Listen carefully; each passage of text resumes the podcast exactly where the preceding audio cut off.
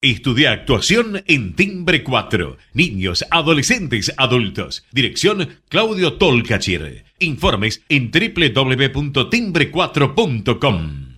Proba Viaggio Expresso, el café 100% natural en cápsulas compatibles. Compra online en tiendaviaggio.com.ar. Con envío a todo el país o en su boutique ubicada en Salguero 2626 Palermo. Viaggio Expresso el verdadero sabor del buen café.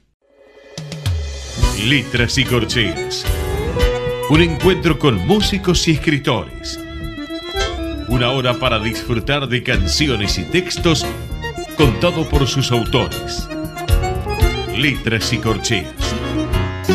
Los jueves de 22 a 23 con la conducción de Hernán y Mario Dobri. Buenas noches, bienvenidos a una, nueva emisión de Letras y Corcheas.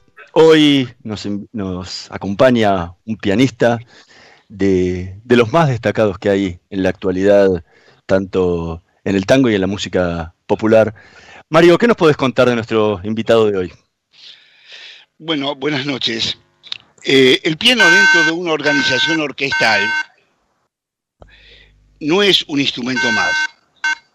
Suele ser la base armónica a través de la cual gira la orquesta, por lo que su ejecución es primordial, de primordial importancia. Ha habido y hay grandes instrumentistas de este singular artilugio musical, abocados a ser parte de una orquesta. No es lo mismo ser un pianista en solitario que serlo dentro de un conjunto de instrumentos, ejecutando una partitura dada o llevado a su creatividad espontánea. Múltiples son los inconvenientes para sobresalir en su tarea sin ser por esto protagonista decisivo dentro del grupo. En el tango y en la música contemporánea de Buenos Aires, grandes son los aportes orquestales de los pianistas de jerarquía, como los modismos o yeites, que dejaron para hacer comprensible su sentir de esta música.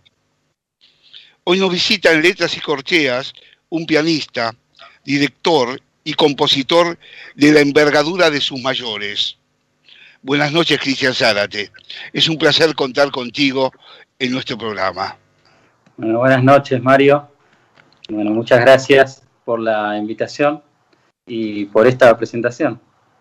Bueno, eh, siempre has sido un hombre joven porque joven desde que comenzaste y joven hoy en los diferentes momentos de, tu trayectoria. Pero siendo muy joven, comenzaste a ser líder de tus grupos. Es decir, el quinteto Cristian Zárate, eh, el sexteto Cristian Zárate, y sobre todo con músicos de envergadura al lado tuyo. Algunos de ellos, o muchos de ellos, eh, de una trayectoria muchísimo más extensa que la tuya. Eh, puedo dar nombres de ellos, pero no lo voy a hacer ahora, voy a hacer ahora.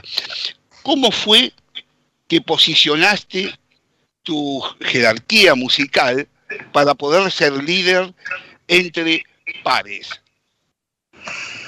Yo creo que surgió de la necesidad de, expresar mis ideas. Por ahí de vos hablabas, siempre tuve la inquietud de con el lápiz, ¿no? de hacer arreglos inclusive con la primera orquesta de tango que participé, que es eh, la Orquesta Color Tango, que hoy siguen tocando, cumplen 30 años este año. Eh, y en esa orquesta yo colaboraba como arreglador y como desgrabador, eh, también haciendo transcripciones de, partituras de la orquesta de Pugliese, o inclusive de la orquesta de Troilo, los arreglos de, de Piazzolla que hacía para la orquesta de Troilo.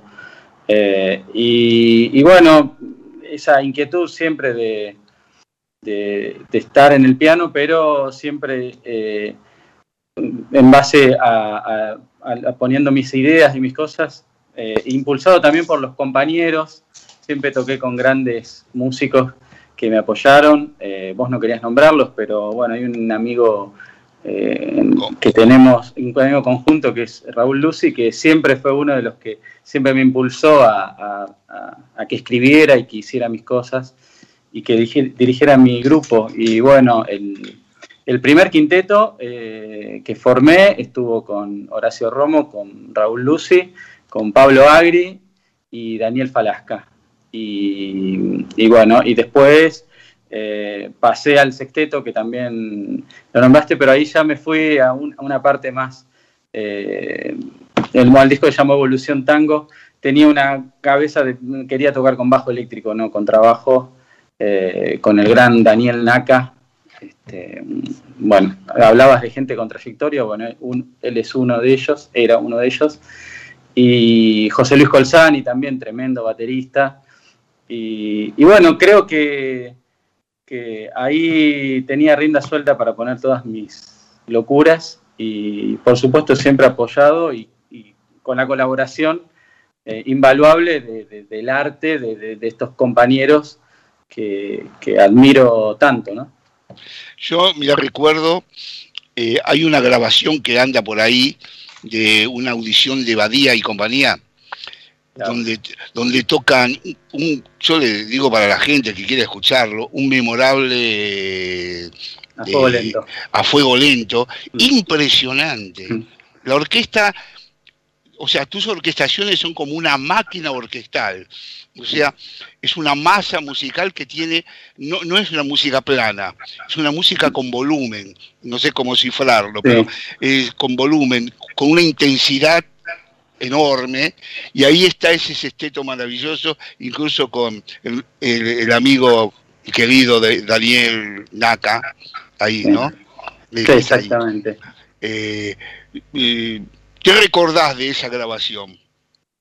Y yo lo que recuerdo y que siempre me vuelve a la memoria cuando escucho de vez en cuando esa grabación, eh, no puedo dejar de lado que tocábamos todos los días eh, en el lugar ese Piazzola Tango, un lugar que inauguramos nosotros por aquellos años, hace ya 15 o más. Creo que, no, hace 15 que salió el disco, 17 años que se inauguró. Eh, y tocábamos todos los días y yo creo que que eso es lo que se escucha en ese disco. Es un disco de un grupo que viene sonando este, en, el escenario, ¿viste? No, no en ensayos.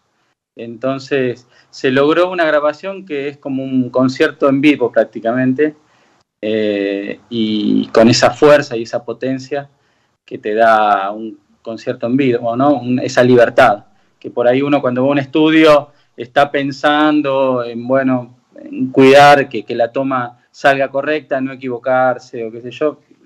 Cuando uno va a grabar y que ya viene tocando tanto, ya esa, ese miedo desaparece y, nada, y la música fluye de otra manera, ¿no? Y, bueno, y, ese disco tuvo el, también el invaluable apoyo de, uno de los grandes de, esta música como Rubén Juárez, que, que se sumó en en un par de piezas. Este, eh, bueno, también el Negro Lavie, Guillermo Fernández, María Graña, Fernando Suárez Paz, eh, Marcelo Nissiman, bueno, un montón de, amigos, Walter Ríos, un montón de amigos eh, que, que, se sumaron también a este impulso de, de hacer un disco propio y económicamente también hablando, ¿no? Porque bueno, siempre, todos mis discos son producciones mías. Este, así que no, soy de la época que, había eh, productores o, sellos discográficos, ¿no? Así que, pero bueno, eh, nada, también eh, tengo esa libertad de, poder elegir el repertorio, los músicos y el concepto del disco que, que quiero hacer, ¿no?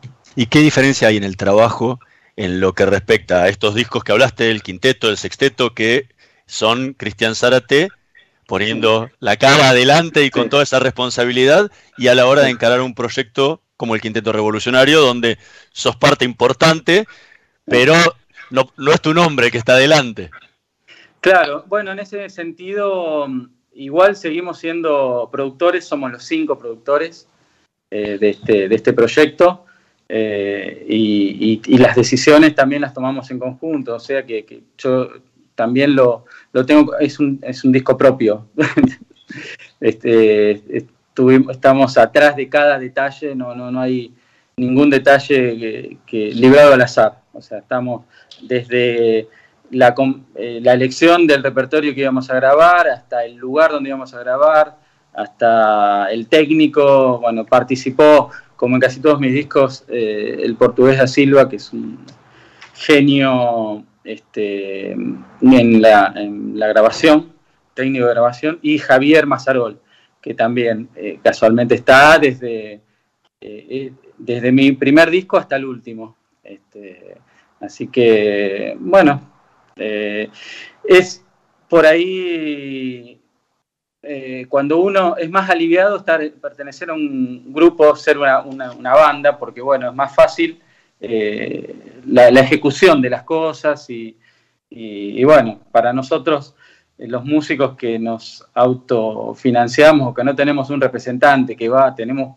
ya el hecho de tener que hablar y proponer y decir, bueno, tengo este proyecto y eh, que me parece que está bueno, es, difícil para un músico. En realidad somos malísimos en ese sentido. Eh, uno está, le pone toda la energía al arte y, bueno, esa parte que es importante también, bueno, no la tenemos. Entonces, bueno, entre cinco es más fácil porque, bueno, eh, uno conoce a, tal, el otro al otro, este, yo hago una nota con ustedes, eh, Lautaro Greco hace otras notas, bueno, es, mucho más fácil. Eh, por ahí que cuando sos cabeza de grupo que tenés que ocuparte de todo y que sos el motor 100%. Estamos conversando con Cristian Certe. Vamos a escuchar el primer tema que eligió para esta noche de Letras y Corcheas, La Rabona, junto con Ernesto Snyder.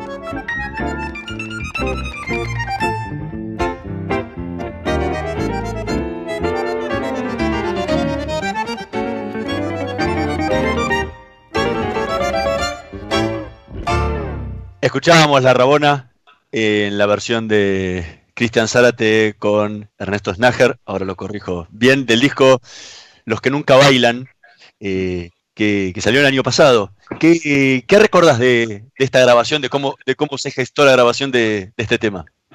Eh, mira, este, este proyecto salió de la idea de eh, Esteban Falabella, un gran guitarrista, compañero del Quinteto Revolucionario, y que él se le ocurrió que podíamos unir un músico eh, que viene del jazz y de, también de música popular, eh, de folclore, pero no, no tanto de tango.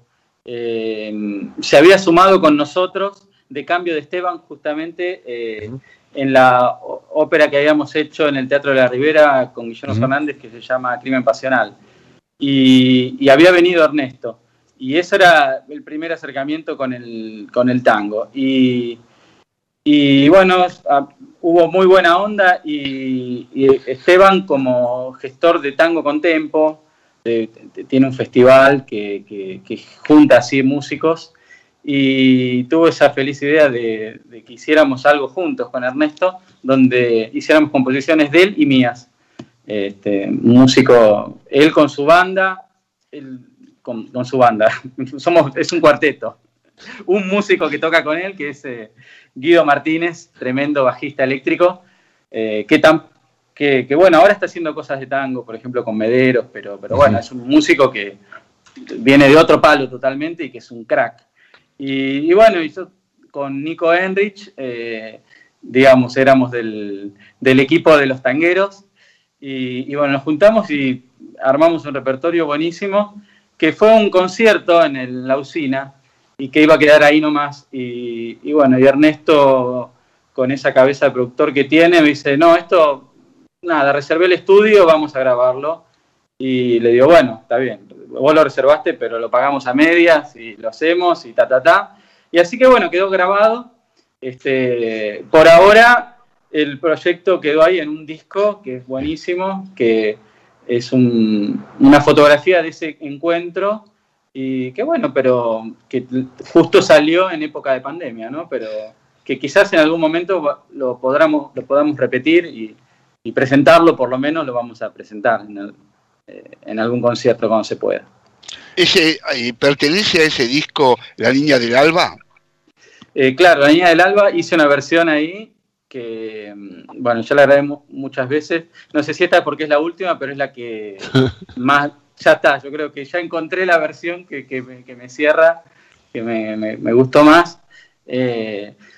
hoy me pensaba eh, sí, cuando tenía que hablar de los músicos, eh, que es muy, es muy diferente cuando hay músicos que son arregladores y compositores eh, y no solo intérpretes. E, en, ese sentido, tanto Ernesto Snager como Guido Martínez y como Nicolás Henrich, cada cual tiene su proyecto propio y con sus composiciones, con sus arreglos, son tremendos arregladores todos, y entonces, bueno, yo creo que la música tiene otra, otro, otro plano, cuando ya hay un músico que también no solo está este, tocando lo que está escrito, sino que también está componiendo o poniendo sus ideas y su cabeza, este, pero en un concepto global, ¿no? de, orquestador. Entonces, nunca hay una nota de más o de menos, siempre eh, trabajando el conjunto. Entonces, está bueno, nada, es un, proyecto que nos juntamos y pusimos las partituras y salimos tocando. O sea, no, hay, no hace falta dar ninguna indicación ni de nada. No sé, cada cual sabe lo que tiene que hacer. Y bueno, eso te lo da también la experiencia.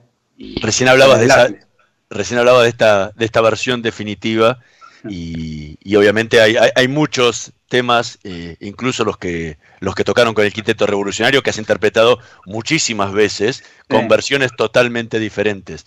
Eh, y recién hablabas de esta que encontraste como, como la versión definitiva. ¿Cuál es el sonido, el sonido Cristian Zárate, ese, ese que te define? Eh, yo creo que no sé si me define, pero me representa, el, hoy Mario lo dijo, esa cosa de esa potencia. Eh, eh, es lo que más me fascinó desde que empecé con esto, cuando escuchaba, no sé, a los 12 años era fanático de Astor Piazzolla. Y me fascinaba la potencia con la que tocaba él sobre todo, y bueno, los músicos también. Eh, era tremendo, esa energía. Y bueno, yo creo que, que nada, dejar eh, la vida en cada nota, y, o el alma, si, se quiere. Y bueno, yo creo que, que, es eso, tratar de, aunque sea dos músicos, generar eh, una masa sonora potente, así de, fuerte y, mucha dinámica este, para contrarrestar justamente eso. Eh, y ir, que tenga también ir a un pianísimo, no sé, un 3P para poder llegar a un fortísimo 4F, que haya contraste. Y, contraste en, en rítmicamente también, me, gusta mucho el contrapunto, me gusta mucho eh, la sorpresa, eh, y sobre todo, eh, tengo una raíz por elección tanguera, que es inevitable, que siempre aparece, aunque esté influenciada por otras músicas que, me interesan mucho, como el jazz o como la música clásica, algunas cosas de la música contemporánea también. Entonces, eh, pero siempre aparece un, vestigio tanguero que vos decís, no, bueno, este tipo viene de acá, es de por ahí, de, la zona del Río de la Plata. Eh, yo una de las cosas que también distingo, aparte de esa potencia que, como te decía, que la música tuya tiene volumen, o sea, no es plana, no, no pasa por lo melódico, sino los contrapuntos se dan constantemente, sino es la claridad sonora. Es decir, todo suena claro. Cuando los instrumentos trabajan a dúo o se intercalan, uno escucha cada instrumento. O sea, cada nota es escuchada. Mismo cuando vos tocas el piano, el piano parece no, yo no sé bien el lenguaje del piano, ¿no? Pero como que las notas saltan en el piano y se las escuchan. Es decir, no hay un torbellino de, de, notas en donde uno no descubre qué está pasando en el instrumento, ni tampoco en la partitura. Yo siento eso en tus partituras, claridad en lo musical, claridad en los dúos, claridad en cada instrumento. ¿Es parte de esto que yo digo tu intención musical? Sí, yo creo que, es parte también de, mi trabajo como orquestador. Justamente eso que vos decís, eh, aunque estés tocando en, un piano, un solo de piano, un solo de bandoneón, eh, por, hablar, por, hablar de instrumentos armónicos, de una guitarra, eh, que se escuchen todas las voces internas, todos los, los caminos internos, las conducciones de voces eh, esa también, eh, bueno, es un mérito por ahí del orquestador, que, bueno, que es lindo meter eh, mano, poner cosas, pero a veces hay que, bueno, que economizar y para que se, realmente se destaquen las cosas más importantes en cada momento. Pero yo creo que hay forma de, hacer escuchar todo. Es cuestión de equilibrio.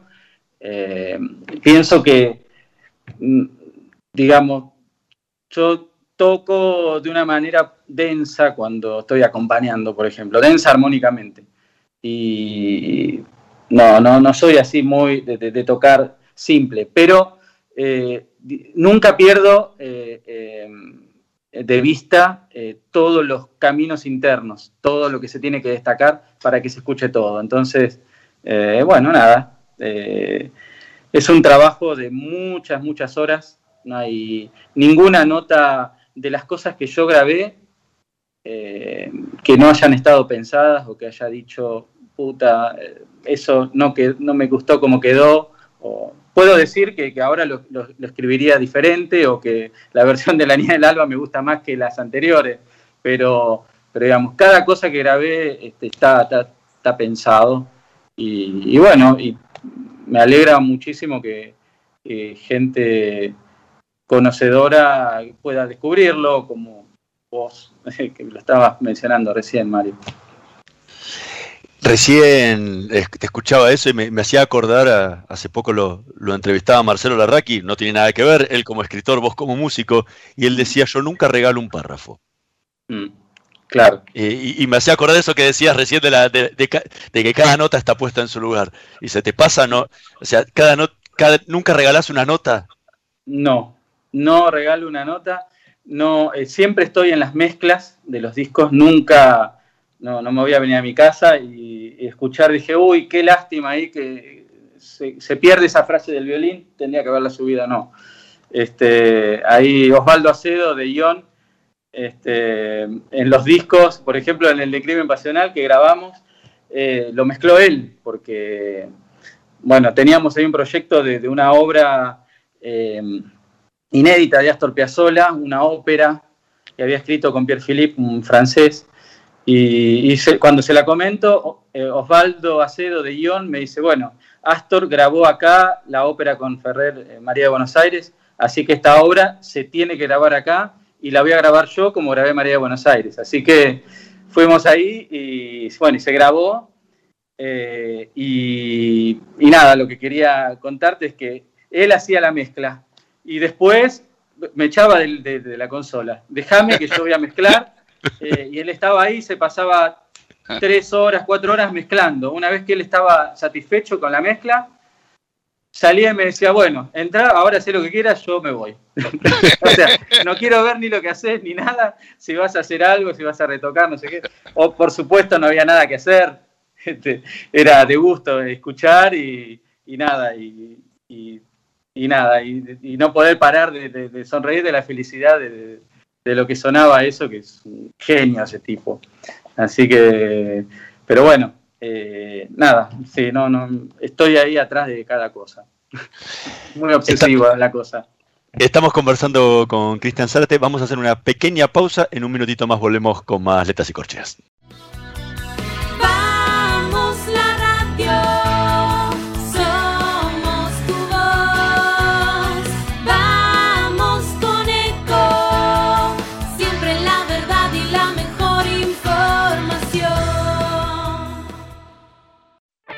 Omint Digital, la primera plataforma online para cotizar y comprar un plan médico con cobertura nacional para vos y tu familia. Ingresa en omintdigital.com.ar y conoce más. Superintendencia de Servicios de Salud. Órgano de Control de las Empresas de Medicina Privada. 0800 227 sssalud.gov.ar. RNMP 1336. ¿Quién lo diría, quién lo diría que hasta la cerveza tiene su día? Y mirá cómo arranco, ¿eh? ¿Por qué? Porque el jueves 5 de agosto se celebra el Día de la Cerveza IPA, una de las variedades que más creció en el último tiempo. Bueno, ya me imagino muchas cervecerías, muchos restaurantes, muchos bares preparando sorpresas para rendirle honores a esta variedad. Uno de ellos es el Club de la Birra, que me dijeron que si te das una vuelta por el local de Caballito o de Recoleta, bueno, vas a poder disfrutar de un happy hour justamente en la IPA y acompañarlo de alguna de sus sabrosuras. ¿eh? Bueno, nada, estás enterado. El jueves 5 de agosto es el día de la cerveza IPA y ya el Club de la Birra te invita a disfrutar de un happy hour. Omint Digital, la primera plataforma online para cotizar y comprar un plan médico con cobertura nacional para vos y tu familia. Ingresa en omintdigital.com.ar y conoce más. Superintendencia de Servicios de Salud. Órgano de Control de las Empresas de Medicina Privada. 0800 227 253 sssalud.gov.ar. RNMP 1336. No aplaudamos al mosquito, combatámoslo en serio. Para combatir el dengue, el zika y el chikungunya, evitemos que los mosquitos piquen y se reproduzcan. Usemos repelentes, coloquemos tules en la cuna de los bebés y demos vuelta a contenedores para que no se acumule el agua. Si tenés fiebre alta, dolor de cabeza y dolor muscular, no te automediques y acudí al médico. Encontrá más información en argentina.gov.ar. Argentina Unida, Ministerio de Salud, Argentina Presidencia. Podés vernos en vivo en ecomedios.com. Ecomedios.com. Contenidos audiovisuales. Conectate con nosotros. Contestador 5 254 2353. Letras y corcheas. Una hora para disfrutar de canciones y textos contados por sus autores con la conducción de Hernán y Mario Dobri.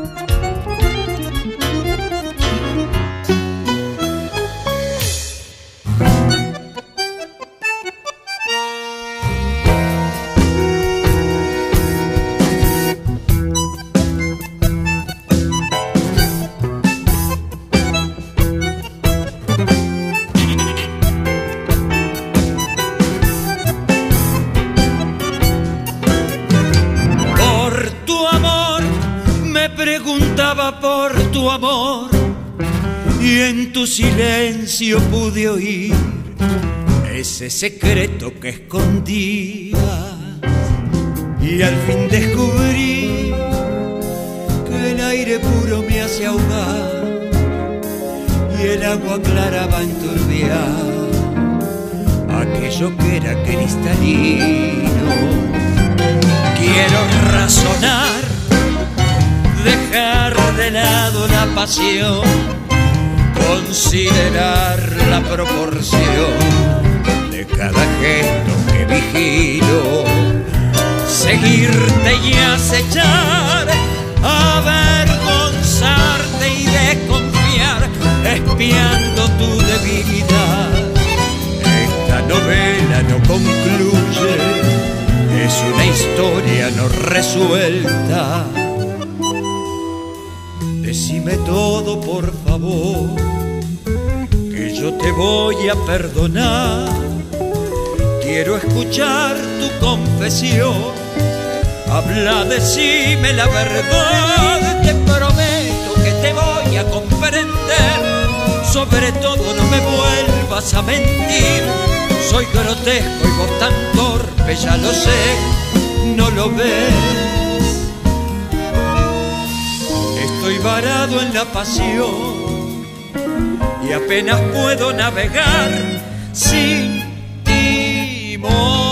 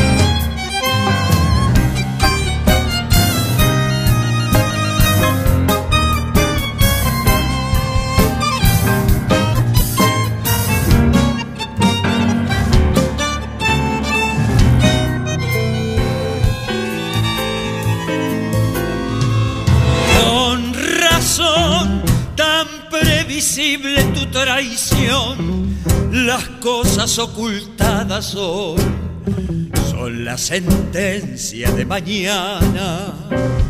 Yo debí saber que lo que te iba a conmover iría perdiendo su poder, dejando tu. Escuchábamos solo, eh, justamente, de, de, la versión de Crimen Pasional junto con, con el cantante Guillermo Fernández que que grabó Cristian Zárate. Eh, aparte de justo de, toda la mezcla que comentabas recién, que, que, recordás de, ese momento, ¿cómo, cómo recordás la grabación y, la preparación de este proyecto tan especial con una obra inédita de Piazzolla? Sí, mira, bueno, el, proyecto viene de larga data. La primera vez que conocí de ese proyecto fue en el año 2002, cuando fuimos con Guillermo Fernández a hacer María de Buenos Aires eh, a, Francia, eh, nos encontramos con Leonardo Sánchez, un gran guitarrista, amigo, compositor, eh, con el cual tenemos muchos proyectos. es otro de los que participó en mi primer disco también. Y, bueno, y tenemos un disco a dúo también de piano y guitarra, que algún día voy a tratar de editarlo. Salió totalmente independiente, pero Así que no se puede encontrar ni en Spotify ni en YouTube, pero bueno, en algún momento este, me quedan un par de discos, así que en algún momento voy a tratar de, subir a ese material. Eh, y él nos trae una obra, eh, a él lo convoca Jean Guidoni, eh, un, un, gran actor y cantante, y para hacer esta obra, pero había un problema eh, habían esta, esta, obra que habían compuesto Astor con Pierre Philippe eh, no nunca llegó a estrenarse. Y, no se llegaron a hacer los arreglos, o por ahí Astor no lo. O sea, no sé. no, no, no estaban, la cuestión es que no estaban los arreglos.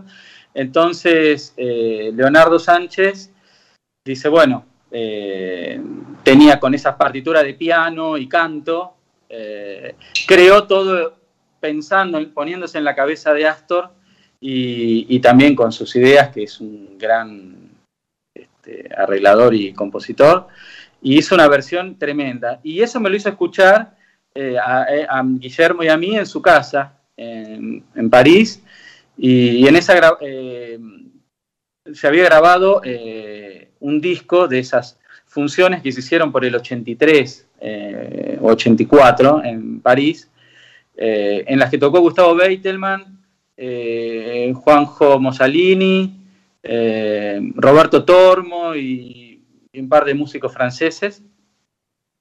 Y, bueno, y escuché esos arreglos y dije, qué maravilla todo esto. Eh, bueno, y ahí quedó, esa fue la primera vez. Y a Guillermo siempre le quedó sonando.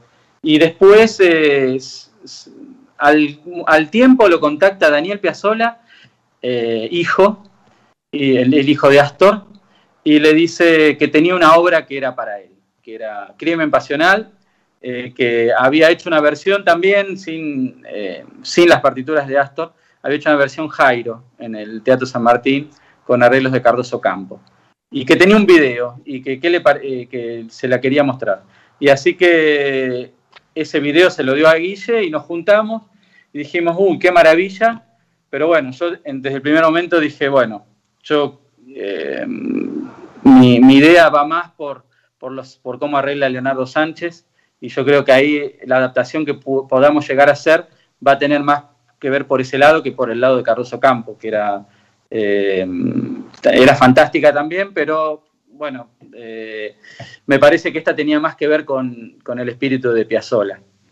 Y, bueno, y ahí nos pusimos y nos contactamos con Leonardo, él nos mandó el material por mail y, bueno, y ahí empezamos con este, Guillermo, con eh, Marcelo Lombardero, que casualmente había habíamos hecho cosas de María de Buenos Aires en Europa y le habíamos comentado esta idea loca que teníamos de esta ópera.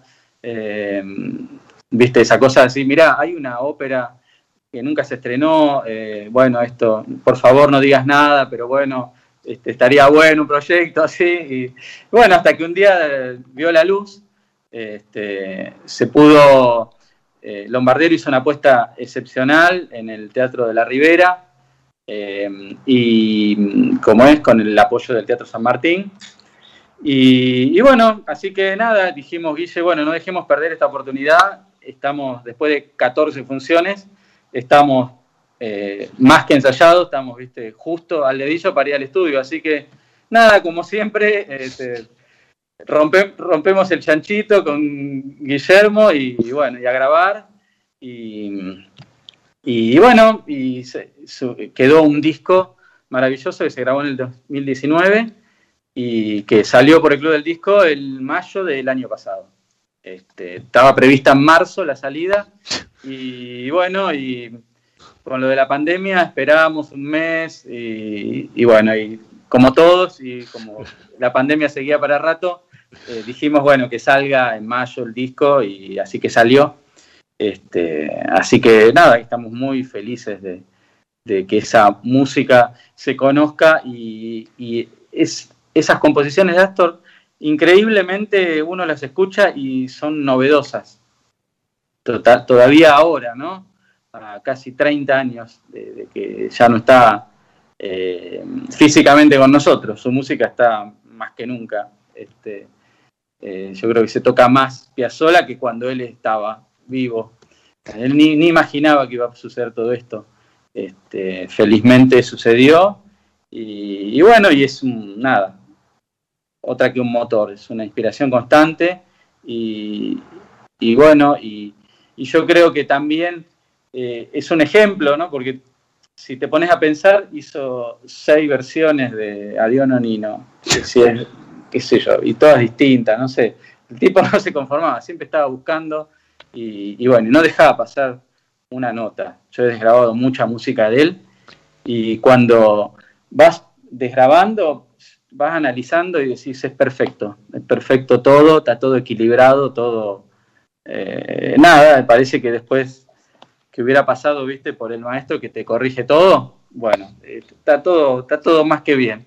Así que bueno, sabía el hombre y bueno, nada, tratando de, rendirle homenaje todo lo más que podamos. Este, o, siendo o, tocando su música o haciéndola nuestra, como lo hizo él en su época. Eh, cumpliéndose los 100 años del nacimiento de Astor y, este disco homenaje que ustedes han hecho, que nace de una excisión problemática mm. con el quinteto Astor Piazzolla, ¿no? Que eh, digo problemática porque ha sido divulgado, no, no es una cosa secreta, lo que sé, pero bueno, de ahí nació, por suerte, el quinteto revolucionario. Eh, por lo tanto, ustedes han grabado piezas, incluso que han venido tocando durante bastante tiempo en una gira internacional bastante muy interesante. Eh, Piazzolla dejó una instancia de la mm, eh, instancia musical de lo que es la esencia, podemos decir, de la sociedad de Buenos Aires, que aún perdura, porque la sociedad no cambia en cinco minutos, no somos diferentes hoy, de mañana y de pasado. Nuevamente ocupa un espacio de tiempo mucho más largo que intuyó y que su música lo representa. Eh, una vez hablando con Raúl, eh, me decía que jugaban a las cartas con Piazzola ahí en Michelangelo, creo que antes de la entrada estaban jugando, y, y Piazzolla le deslizó una idea que decía que un músico que no compone no es un músico. ¿No? Eso se lo dijo a, a, Raúl. Eh, con lo cual quiero decir, los músicos de hoy, vos, en esta instancia, eh, ¿qué camino crees o sentís que vas tomando para hacer la representación del hombre de Buenos Aires o de la persona de este lugar del mundo en que estamos viviendo, para sentir que tu música corresponde a este siglo, a esta hora de la ciudad y de, tu gente, eh, para hablar un poquito así. Eh, eh, o sea, ¿cuál es el camino? Mira, yo creo que mm, cada, cada músico, siempre los músicos eh, componiendo y todo eso tuvieron que ver con todo lo que los rodeaba, ¿no? Yo pienso que, Astor tenía muchas influencias de los músicos de la época, o por ahí, eh, directa o indirectamente, ¿no? Con, eh, qué sé yo, no sé, por ejemplo, que era amigo del,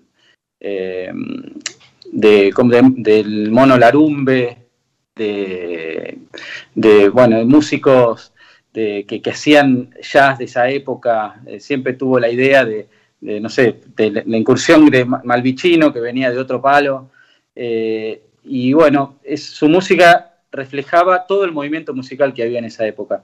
Yo creo que hoy eh, hay un movimiento grosso del folclore, yo pienso que está, se está, está volviendo a aparecer eh, eso que había en alguna época con Eduardo Lagos o con Cucci, eh, por ahí de músicos que, por ejemplo, Carlos Aguirre es un músico que me, voló la cabeza cuando lo escuché, de dónde salió este tipo, que está ahí guardado en Paraná. Eh, te estoy hablando hace 15 años cuando lo descubrí, ni, se, ni se sabía, no sé, siempre fue conocido, pero digamos, no, no lo veías por acá. Eh, pero bueno, el hecho de que hoy los músicos tienen una formación eh, más completa y, hoy el, el, folclore o el jazz no están muy ajenos al tango y entonces yo creo que hoy la música que me representa a mí tiene un poco de todo. Tiene esa cosa de que, uno puede, no sé, eh, Nicolás Henry eh, eh, toca el bandoneón, pero puede tocar una chacarera y, no sonar como un ruso.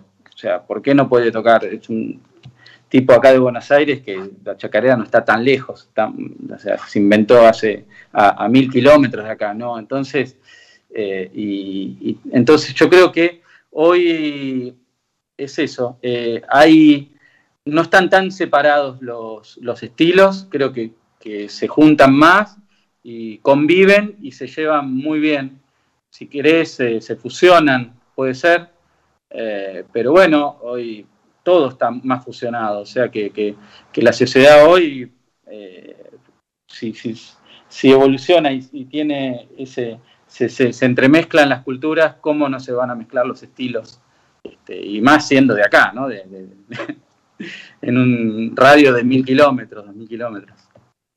Recién eh, hablaba justamente de, de de la influencia.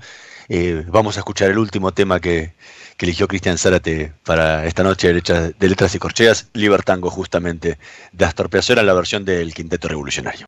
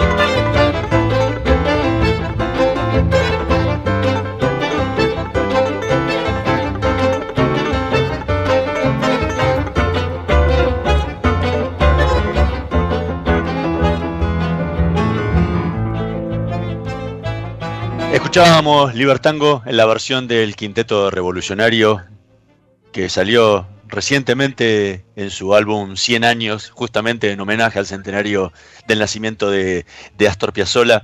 ¿Qué, qué, es lo nuevo? ¿Qué es la vuelta nueva que le pudiste dar a este Libertango que ejecutaste tantas veces y, y que obviamente lo han tocado muchísimo con el quinteto revolucionario. ¿En qué, en qué, tiene de especial esta versión que dejaron inmortalizada en el disco?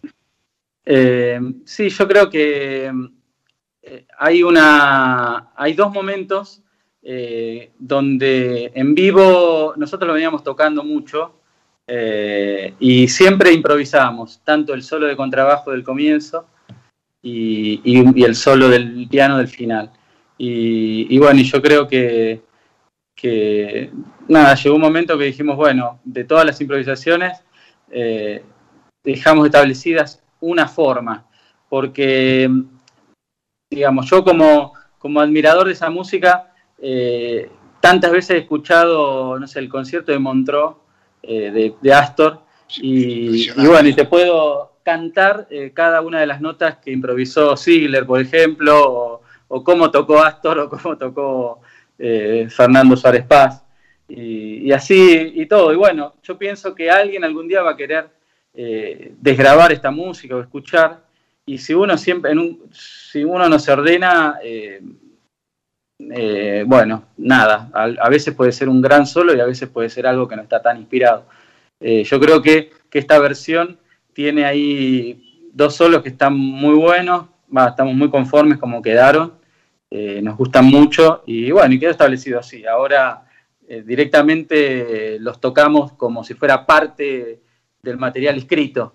Eh, así que no, así que bueno, creo que ese es nuestro humilde aporte y, bueno, y homenaje.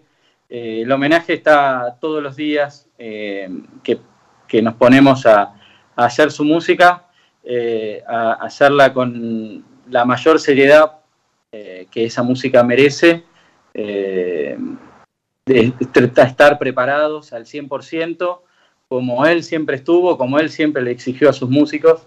Este, hay, que estar a la altura de esta música. Eh, digamos, la música de Piazzolla tiene un, pro y una contra. El pro es que, que él trató de escribir lo máximo posible. Y como te decía, si vos tocas todo lo que escribió Astor, está todo perfecto. Eh, ahora, si vos no tenés eh, el. Eh, si vos no pasaste por todo el tango que pasó Astor, o los músicos que estuvieron con Astor, no suena eso, por más que esté en la partitura. Entonces, bueno, nada, yo creo que hay un respeto y primero estar a la altura y también con, a la altura del conocimiento, o sea, muy preparado y haber escuchado todas las versiones para a la hora de tocar, eh, si uno, no es lo mismo si vos estás homenajeando a Fernando Suárez Paz o a Antonio Agri, o a Baralis, o a Franchini. Entonces. Son diferentes todos. Todos diferentes y todos enriquecieron la música de Piazzolla. Entonces, yo creo que Astor además escribía para sus músicos, no hay que olvidar eso. Entonces, él escribía arreglos especiales para los músicos que elegía en ese momento. Entonces, así que, bueno, nada. Eh, Puede decirse que Astor, que Astor representaba esa época de la, de, la música de la época de romanticismo, incluso a Vivaldi, mm. donde Vivaldi hacía música para cada uno de sus músicos. Claro. Exactamente. una música, una música de ese tipo, por eso sonaban parecidos. Sí, o como, o, como las, o como las óperas que muchos muchos autores pensaban en el, en el intérprete. El cantante, sí. Eh, me gustó mucho la versión de Invierno Porteño. Mm. Ese final, esa, fuga final tiene una... o sea, viene de una rítmica potente y de pronto se diluye en, en un romanticismo de una fuga maravillosa, ¿no? Sí, y casualmente esa es la parte más difícil de lograr. Eh, uno sospecha por ahí que, puede ser la más fácil, porque bueno, es una parte hasta casi circense, te, diría, pero justamente el hecho de que no vaya para ese lado, o sea, estás muy cerquita de irte para ese lado, ¿no? De, de, de, trabajar, es, es, una de las partes donde más trabajamos. Eh, eh, para que se destaquen bien todas las voces, cuándo está haciendo la voz principal, eh, de qué manera tocarla, la intención. Eh, bueno, y me parece que, bueno, que, eso por ahí se, puede escuchar. Lo que van a escuchar en el disco revolucionario es un grupo que viene tocando hace muchos años, eh, hace siete, eh, con, no, no con Falabella, Falabella hace dos años, pero, pero bueno, y el hecho de tocar por todo el mundo, tocar de memoria esa música te, da otra libertad y otra cosa. Y, bueno, y creo que, que, merece que esa música que escribió este grande se siga tocando eh, seriamente, eh, no como, un, como una obra de catálogo que, que, se toman las partituras, se prepara un programa en una semana y se toca. O sea, eso se puede cumplir tranquilamente porque la música está muy bien escrita, se puede tocar, la puede agarrar un, búlgaro y, con un ruso y un, y un no sé, un brasilero, no sé. un, uruguayo con alguien que le dé un poquito de tango ya está, pero no es así. Eh, eh, me parece que, bueno, que el, fanático de Piazzolla, eh, entre los que me incluyo, exigimos de, esta música que los músicos estén a la altura y, y bueno, y nada, humildemente tratamos de, llevar esta bandera. Recién, recién hablabas y, repetiste muchas veces el tocar, las veces que tocaron, las giras y todo. ¿Qué sentís vos cuando tocas? Eh, mira, responsabilidad primero, después placer. Eh, yo creo que no me gusta, eh, soy muy, no sé si, no, celoso no, no soy de tocar con cualquiera, o sea, no, me voy a sentar a tocar con un músico que no admiro, que no, que no me gusta como toca, porque yo necesito mucho del que, de lo que me va a aportar el otro, de esa cosa. Este, todavía no tengo un disco solista yo de, piano porque me gusta compartir la música, necesito nutrirme del otro y siempre necesito admirarlo. Entonces, bueno, necesito eso, eh, complicidad y necesito... Eh, y ese, ese, antes de empezar, esos nervios, viste, como cuando recién empezabas, tienen que estar. Si vos no tenés eso, directamente no, no te subas, porque es como que, bueno, que si, si, te da lo mismo subirte a un escenario que no, ahí estamos sonados y ahí no pasa nada en el, arriba del escenario. Así que, bueno, creo que es lo, lo que más extraño en toda esta pandemia es eso, el hecho de poder tocar. Este, pero bueno, nada, me, he puesto a escribir mucho y, bueno, y nada, preparar repertorio para cuando se pueda. Cristian Zárate, muchísimas gracias por habernos acompañado en esta noche Letras de Corcheas. Fue, fue realmente un gran placer. Bueno, muchas gracias, igualmente. Un abrazo grande para todos. muchas gracias, Cristian. La verdad que, eh, como siempre, estar con vos es un privilegio. Qué grande, bueno. Bueno, hasta la próxima entonces. Nosotros vamos a reencontrar la próxima semana en la operación técnica Carlos Heinze y Gerardo Subirana, en la edición Javier Martínez. Nos vemos la próxima semana. Chao. Estudia actuación en Timbre 4. Niños, adolescentes, adultos. Dirección Claudio Tolcachir. Informes en www.timbre4.com. Proba Viaggio Expresso, el café 100% natural en cápsulas compatibles. Compra online en tiendaviaggio.com.ar. Con envío a todo el país o en su boutique ubicada en Salguero 2626 Palermo. Viaggio Expresso, el verdadero sabor del buen café.